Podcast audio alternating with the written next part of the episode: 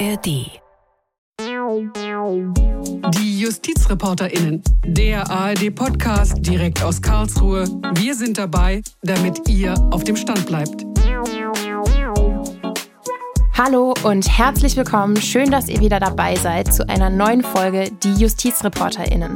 Wir sprechen heute über das Thema Asyl, genauer über die Reform des europäischen Asylsystems.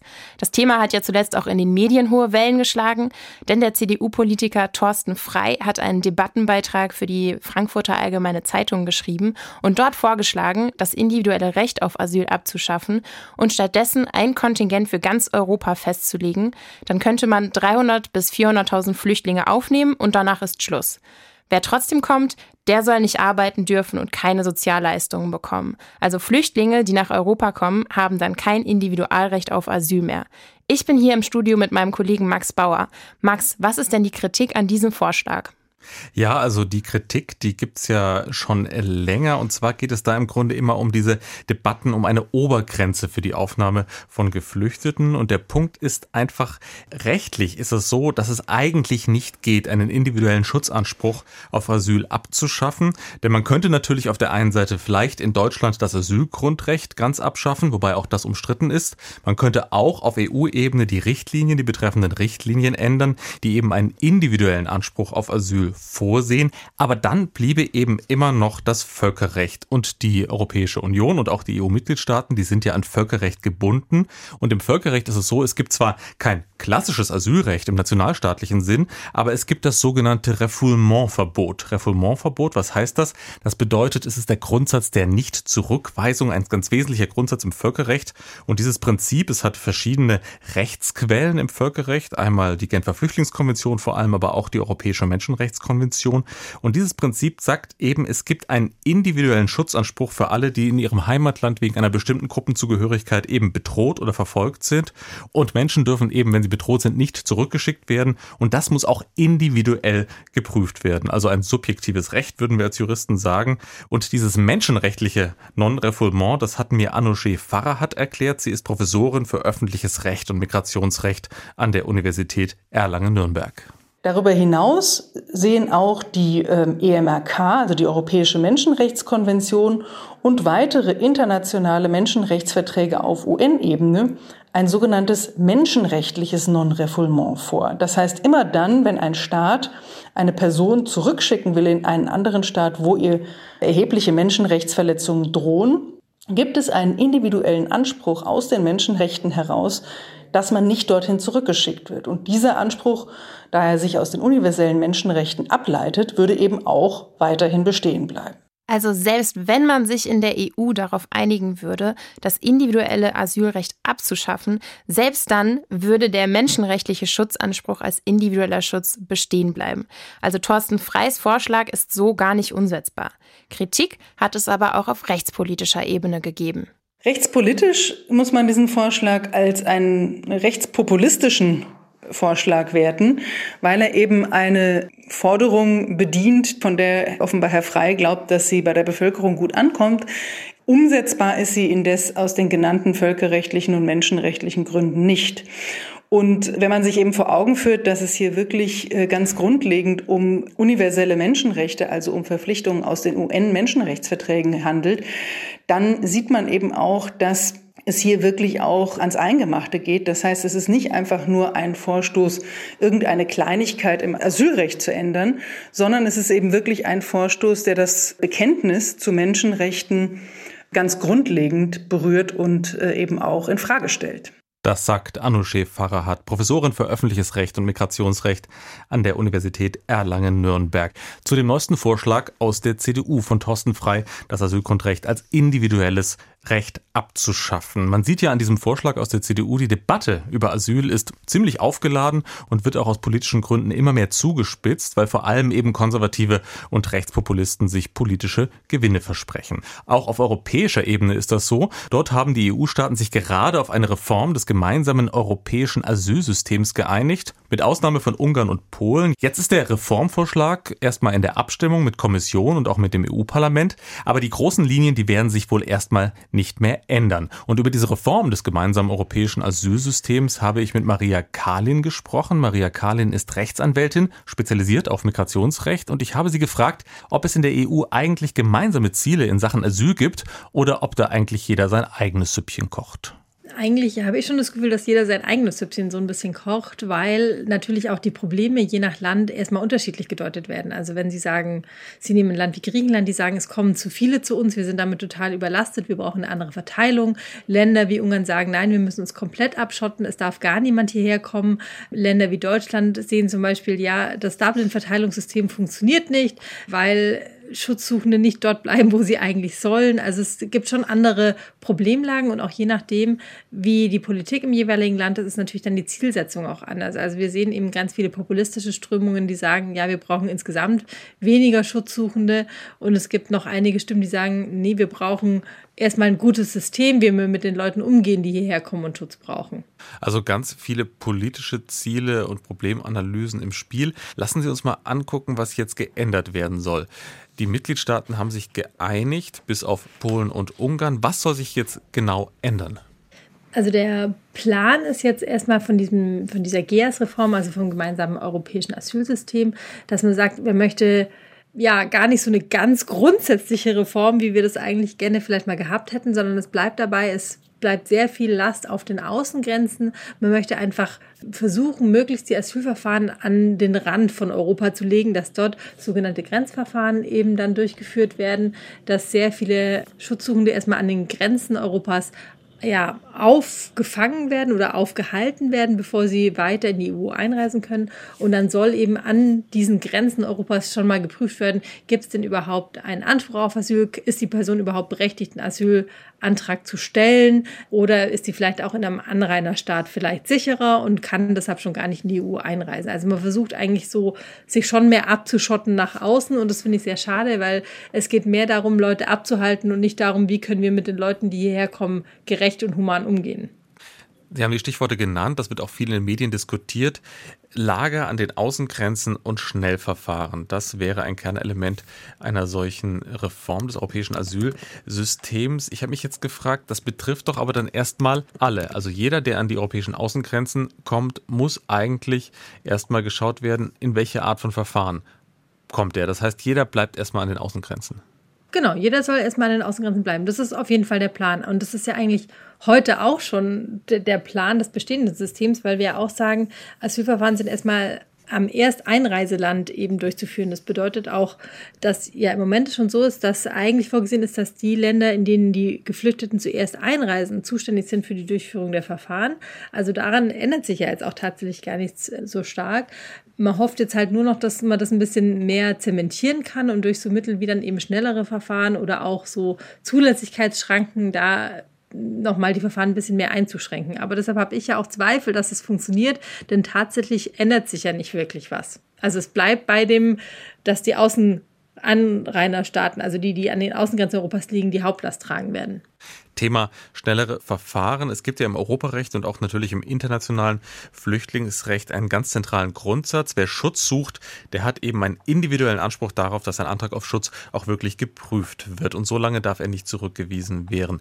Bleibt denn dieser Grundsatz bei den Schnellverfahren erhalten? Nein, leider gar nicht, weil da sind einfach so Mechanismen drin, dass wir sagen, wenn jemand zum Beispiel aus einem sogenannten sicheren Drittland kommt, ähm, müssen wir uns die individuellen Gründe schon gar nicht mehr anschauen. Oder wenn wir sagen, wir haben bestimmte Quoten aus sogenannten sicheren Herkunftsländern, dann können wir den auch ganz schnell ablehnen und gar nicht uns so genau die individuellen Gründe immer anschauen. Also leider bleibt es dann gar nicht dabei. Da geht der individuelle Flüchtlingsschutz total verloren. Und ja, die Bundesregierung sagt zum Beispiel im Moment, na ja, sichere Herkunftsländer, das sind ja dann ganz hohe Standards, aber wenn man sich das anschaut, ist es halt im Moment schon so, dass zum Beispiel syrische und afghanische Geflüchtete ganz häufig über die Türkei nach Griechenland in die EU einreisen und schon heute sieht Griechenland die Türkei als sicher an. Das bedeutet, die würden auch in dieses System fallen und dann würde Griechenland sagen, na ja, wir sind gar nicht zuständig, ihr könnt ja doch alle in der Türkei sicher sein, ohne dass sich angeschaut wird, was haben die Personen denn in Syrien und Griechenland tatsächlich erlebt. Und das geht natürlich daran total vorbei, was wir unter einem guten Flüchtlingsschutz eigentlich verstehen. Nun hat aber Bundesinnenministerin Nancy Faeser gesagt, die Grenzverfahren betreffen nicht die Menschen aus Syrien und Afghanistan. Ja. Das stimmt also nicht. Nee, das stimmt überhaupt nicht. Also ich weiß nicht, wer ihr das ins Ohr geflüstert hat. Sicher niemand, der sich auskennt. Weil natürlich, die haben eine relativ hohe Schutzquote, die fallen also nicht raus durch diesen Mechanismus äh, mit den schnellen Grenzverfahren für Leute aus relativ sicheren Ländern, sondern die reisen halt alle ein über sogenannte sichere Drittländer. Und wenn jetzt ein Syrer ist, der auch schon heute einreist über die Türkei nach Griechenland, kann es sein, dass der gar keinen Zugang hat zu einem normalen Asylverfahren, weil gesagt wird, naja, du hättest ja eigentlich auch in der Türkei bleiben können. Und damit betrifft es natürlich auch Syrer und Afghanen. Sie haben jetzt noch ein zweites Stichwort genannt. Wir müssen es vielleicht ein bisschen erstmal Anfang auseinanderhalten. Sichere Drittstaaten, das sind einfach Staaten, über die jemand zum Beispiel kommt, oder sichere Herkunftsstaaten. Das ist das Land, wo der Geflüchtete Herkunft. Konzept sichere genau. Herkunftsstaaten. Daran gibt es auch Kritik. Was ist die Kritik daran? Ja, sichere Herkunftsstaaten bedeutet ja, dass wir Länder ausweisen, bei denen wir davon ausgehen, dass Personen dort grundsätzlich sicher leben können. Und daher senken wir die Garantien in den Verfahren für diese Personen. Und das ist natürlich klar, jetzt zum Beispiel, wenn jetzt eine Person kommen würde aus Frankreich, dass wir sagen, na ja, Frankreich hat ein gutes Rechtssystem, wenn du da Schutz brauchst, kannst du dich an die Behörden wenden und dann bekommst du da auch den Schutz, den du benötigst. Aber sichere Herkunftsländer in der Diskussion sind ja zum Beispiel die Maghreb-Staaten. Und natürlich, da kann eine große Bevölkerungsgruppe vielleicht ganz gut leben, aber da gibt es keinen Schutz von LGBTQ-Plus-Personen, es gibt keinen Schutz von Frauenrechten in ganz weiten Bereichen, also keinen Schutz zum Beispiel vor häuslicher Gewalt Gewalt, vor Zwangsehe. Und gerade wenn dann Personen aus solchen Ländern es schaffen, nach Europa zu kommen und hier Schutz zu suchen, dann brauchen die ganz besondere Unterstützung und ganz besondere Verfahrensgarantien. Und dadurch, dass wir dann solche Länder als sichere Herkunftsländer deklarieren, schließen wir solche Personen einfach von diesem besonderen Schutz aus und machen es denen ganz besonders schwierig. Und es gibt eben auch keine klaren Vorgaben oder keine Kriterien, unter denen wir jetzt sagen können, welche Länder jetzt sicher sind und welche Länder nicht sicher sind. Das können dann die EU-Mitgliedstaaten teilweise selber definieren und dann ist natürlich schon, ja, das teilweise Interessen getragen. Ja, also wir sehen das ja bei dem Tunesien-Abkommen im Moment, dass Italien sagt, ja, in Tunesien ist ja alles ganz toll und auf der anderen Seite sehen wir aber, wie Tunesien Leute in die Wüste verschleppt und dort verdursten lässt. Hm, ja, ein weiterer Punkt, wo es wirklich auch um ja sehr schwierige Situationen für die Menschen in solchen Lagern an den europäischen Außengrenzen geht, ist die Sache, dass auch Familien mit Kindern in diese Lager kommen könnten in Zukunft. Ist das so oder ist das ausgeschlossen?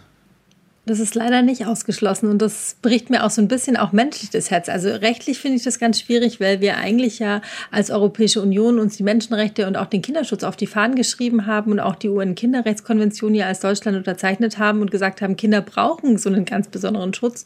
Und es wird jetzt aber so sein, dass eben auch Kinder in diesen Lagern inhaftiert werden und dort jahrelang leben müssen und ausgeschlossen sind von einem kindgerechten Leben und im kindgerechten Aufwachsen. Also ich war selbst schon auf Lesbos mehrere Male und habe diese Lager gesehen und das wünsche ich keinem Kind. Und das ist so schrecklich, wenn man das sieht, unter welchen Bedingungen wir dann Kinder zwingen, dort aufzuwachsen. Und wir haben zwar immer so im Blick, alleinreisende Kinder, die von der Familie auf der Flucht getrennt worden, die dann besonders zu schützen sind.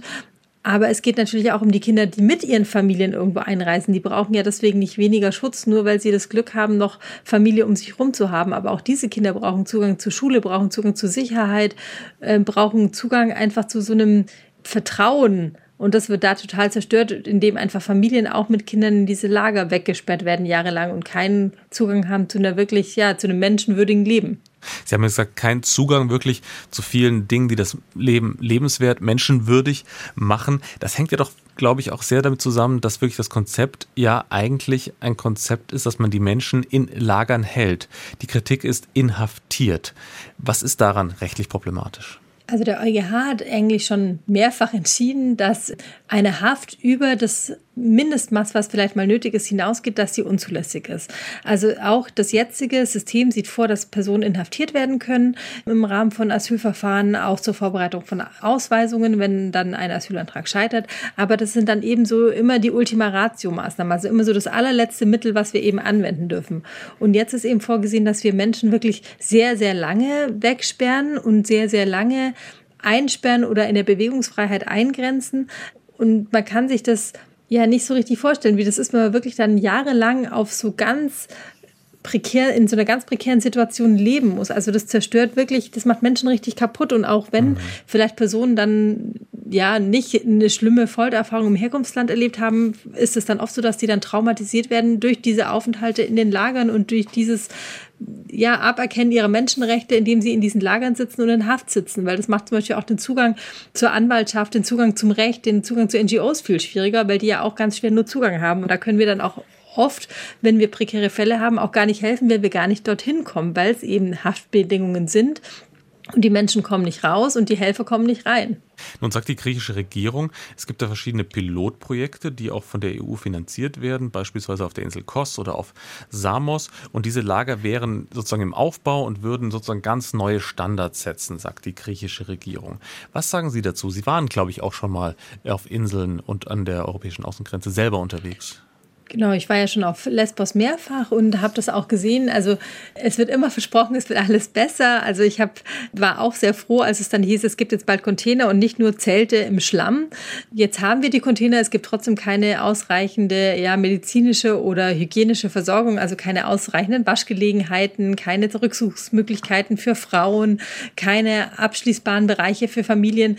Also da ist es sehr leicht, den Standard zu heben, aber es ist ja nicht die Frage, ja, ist ein Container besser als ein Zelt, sondern was ist ein menschenwürdiger Umgang oder eine menschenwürdige Umgebung? Davon sind wir einfach noch weit entfernt. Also ich sehe im Moment noch nicht, dass wir diese Standards erreichen. Und wenn man spricht mit der griechischen Regierung oder auch mit Personen, die verantwortlich sind für diese Lager, die sagen ja auch ganz klar, ja, wir wollen die ja auch so ausgestalten, dass Leute sich hier jetzt nicht niederlassen und wohlfühlen, weil wir wollen erstens nicht, dass Leute nachkommen und wir wollen ja auch nicht, dass die Leute dauerhaft sich hier einrichten, weil dafür ist es ja auch nicht gedacht. Sie haben vorhin einen wichtigen Punkt angesprochen, gerade Thema Lager, Thema, die Menschen an den Außengrenzen zu halten unter haftähnlichen Bedingungen. Ich frage mich, wie ist das denn eigentlich mit dem Rechtsschutz für Menschen in einer solchen, ja, fast inhaftierten Situation? Ganz schwierig, weil wie gesagt der Zugang auch schwierig ist für die Leute, die sich mit dem Recht auskennen, zu diesen Lagern. Und die Leute kommen ja auch nicht raus aus den Lagern zu den Personen, die sich auskennen. Und wenn man sich das heute schon anschaut, wir haben kaum Anwaltschaft, die vor Ort ist. Wenn sie vor Ort ist, ist sie unglaublich überlastet und wir können dann immer nur so tropfenweise einzelne Fälle vielleicht mal aufgreifen und auch nach oben tragen, weil natürlich wird es auch nicht finanziert. Diese Personen haben ja auch keine finanziellen Mittel häufig, um sowas zu finanzieren. Das heißt, wir sind da auch auf NGOs angewiesen, die sowas dann mal unterstützen und tragen. Und das sind dann aber immer nur krasse Einzelfälle. Aber für die Masse besteht sowas sowas wie ein Rechtsschutz oder ein Zugang zum Recht meiner Meinung nach dann überhaupt nicht mehr. Und in den Debatten wurde auch kritisiert, dass es viel zu kurz ist, also dass zwar theoretisch so ein Anspruch besteht, auch Entscheidungen nachprüfen zu lassen, aber praktisch umzusetzen, wie das dann gemacht werden soll, das wird weggeschoben eigentlich in den Entscheidungen. Dann wird gesagt, ja, das sollen dann die jeweiligen Länder sich überlegen, aber auch die Länder etablieren ja keine Systeme, wo kann ich jetzt Asylanwaltschaft zum Beispiel herbekommen oder wie finanziere ich dann so ein System und wie bekomme ich Unterstützung für diese Person oder Beratungsangebote. Also das fällt dann leider immer so unterm Tisch und die rein theoretische Möglichkeit genügt einfach nicht. Wir haben jetzt sehr viele Probleme angesprochen, Frau Karlin, rechtliche Probleme, humanitäre Probleme mit diesen Reformvorschlägen des Asylsystems in Europa. Lassen Sie uns mal ein bisschen vielleicht die Perspektive wechseln und fragen, was könnte man oder müsste man denn wirklich besser machen, dass sozusagen alle Interessen abgewogen werden, die im Spiel sind, vor allem auch die Interessen der Menschen, die in Europa Schutz suchen ich glaube ja insgesamt sind es ja schon die Glücklichen, die es zu uns schaffen. Also die meisten geflüchteten Menschen, die bleiben ja im Herkunftsland, werden dort vertrieben oder gehen in die Anrainerstaaten, weil keiner verlässt freiwillig seine Umgebung und sein Zuhause, wenn er nicht wirklich muss und wenn es da nicht wirklich sehr zwingende Gründe gibt. Und das müssen wir uns einfach bewusst machen, dass es eh nur sehr wenige eigentlich zu uns schaffen. Und dann erwarte ich eigentlich von der EU schon, dass wir dann diese wenigen zumindest humanitär aufnehmen und hier gut unterbringen, guten Zugang zum Verfahren machen.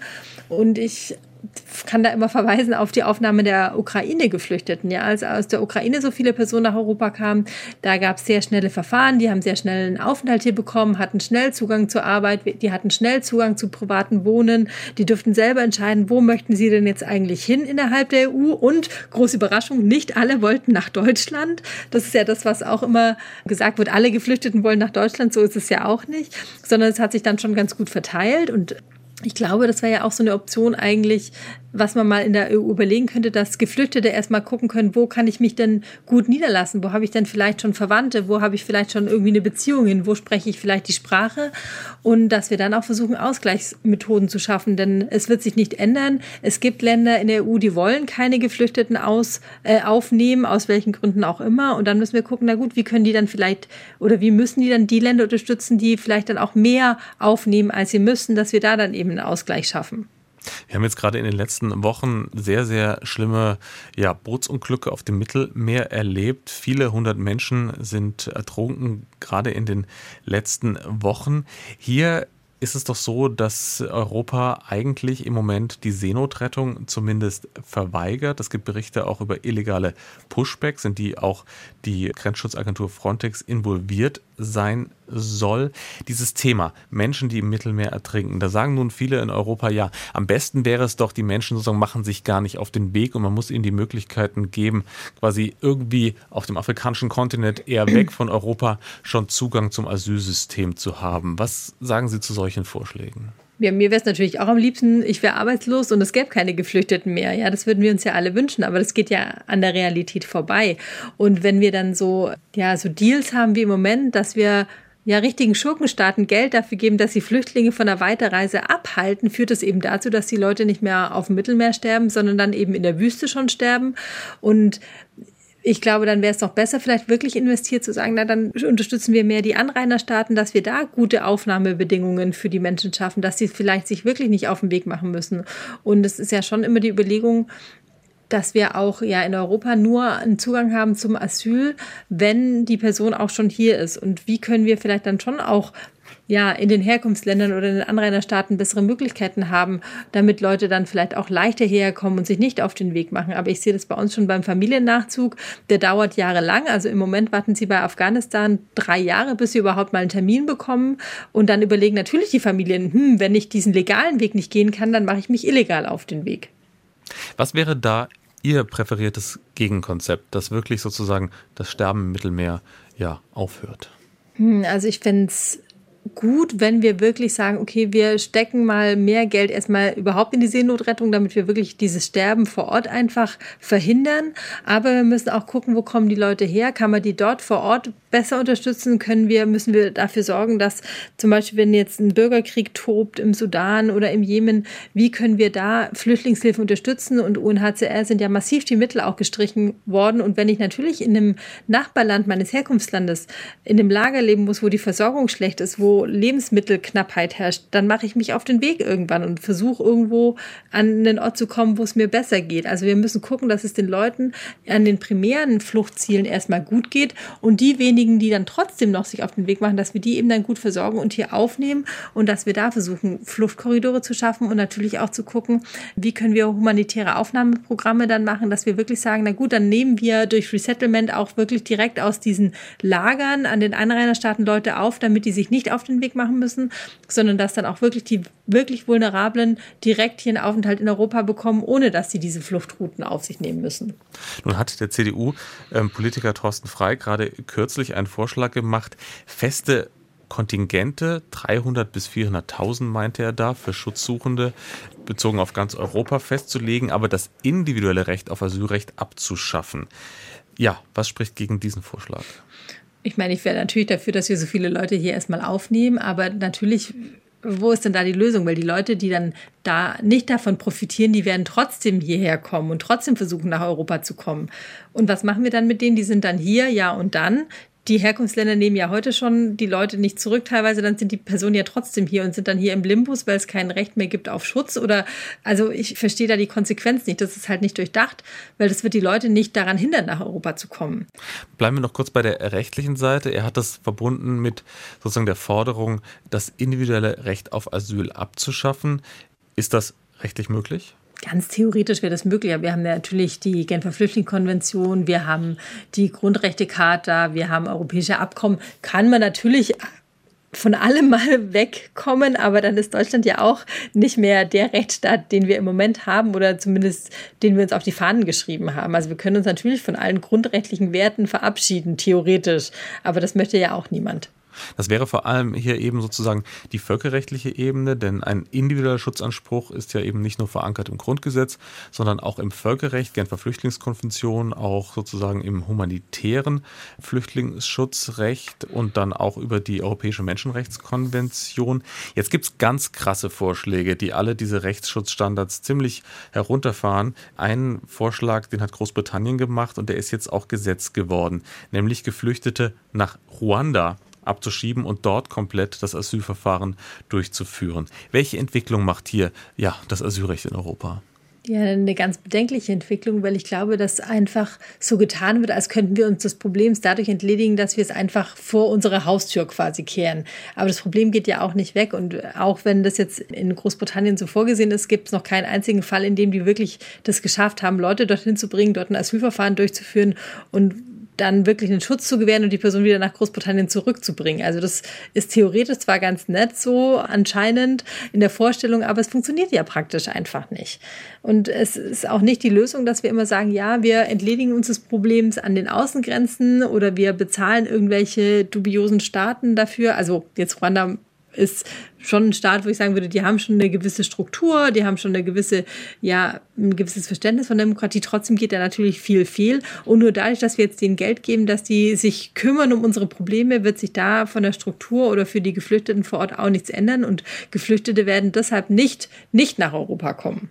Das war die Rechtsanwältin Maria Kahlen. Sie ist spezialisiert im Migrationsrecht und sie hat uns die Kritik an den Vorschlägen zur Reform des gemeinsamen europäischen Asylsystems nochmal dargelegt.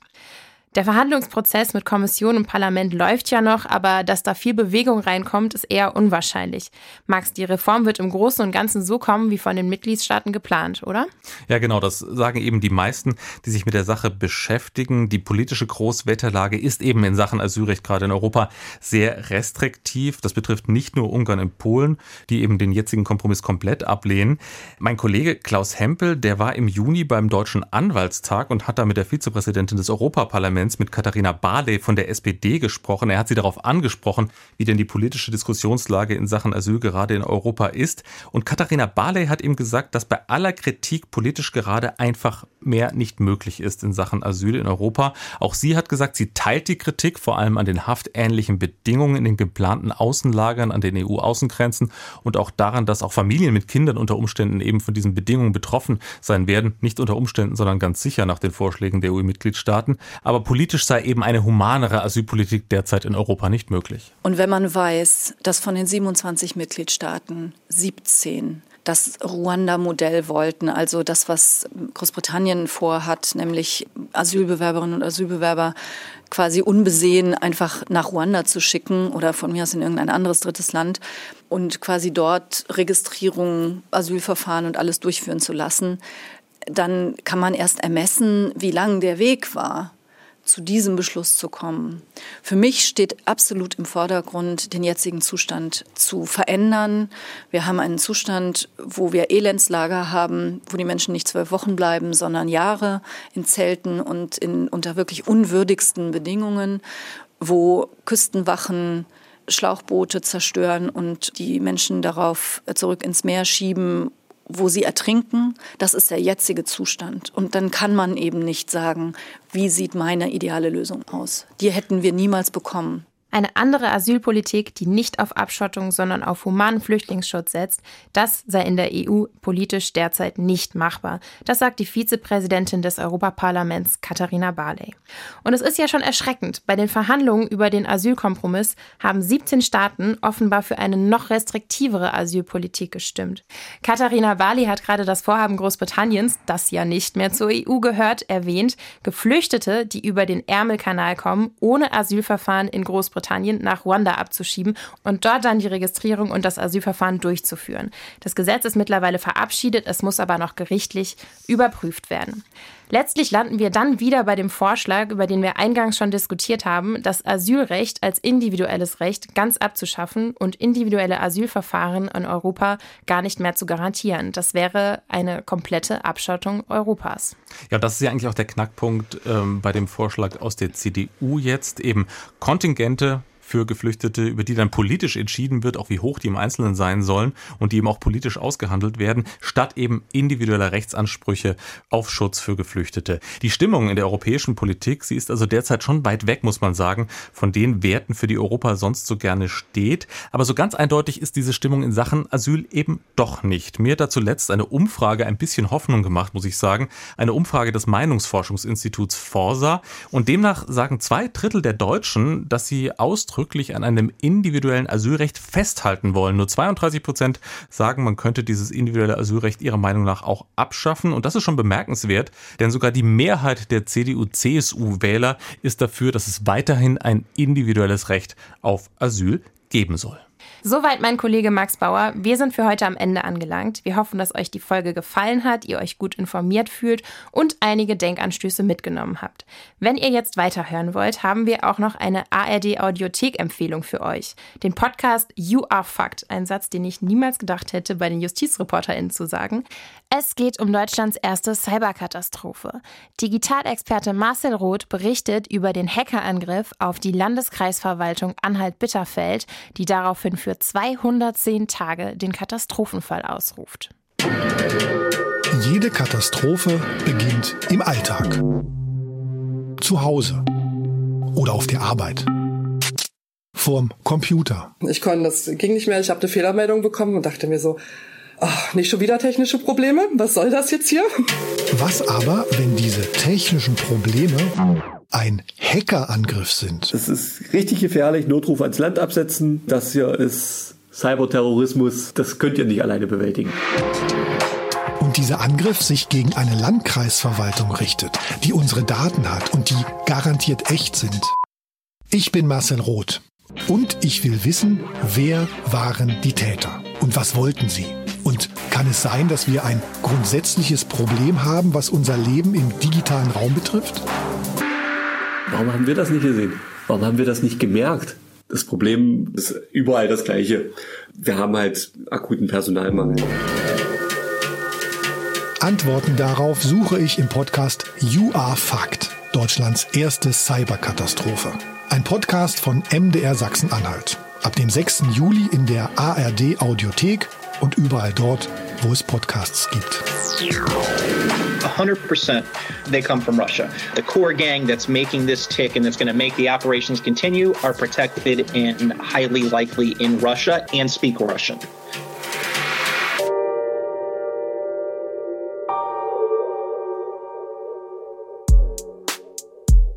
Fucked, Deutschlands erste Cyberkatastrophe. Hört doch mal rein. Wie immer gilt Anregungen und Kritik an justizreporterinnen.swr.de, justizreporterinnen.swr.de und am Mikrofon verabschieden sich Alena Lagmöller und Max Bauer. Vielen Dank fürs Zuhören. Ja, vielen Dank. Tschüss.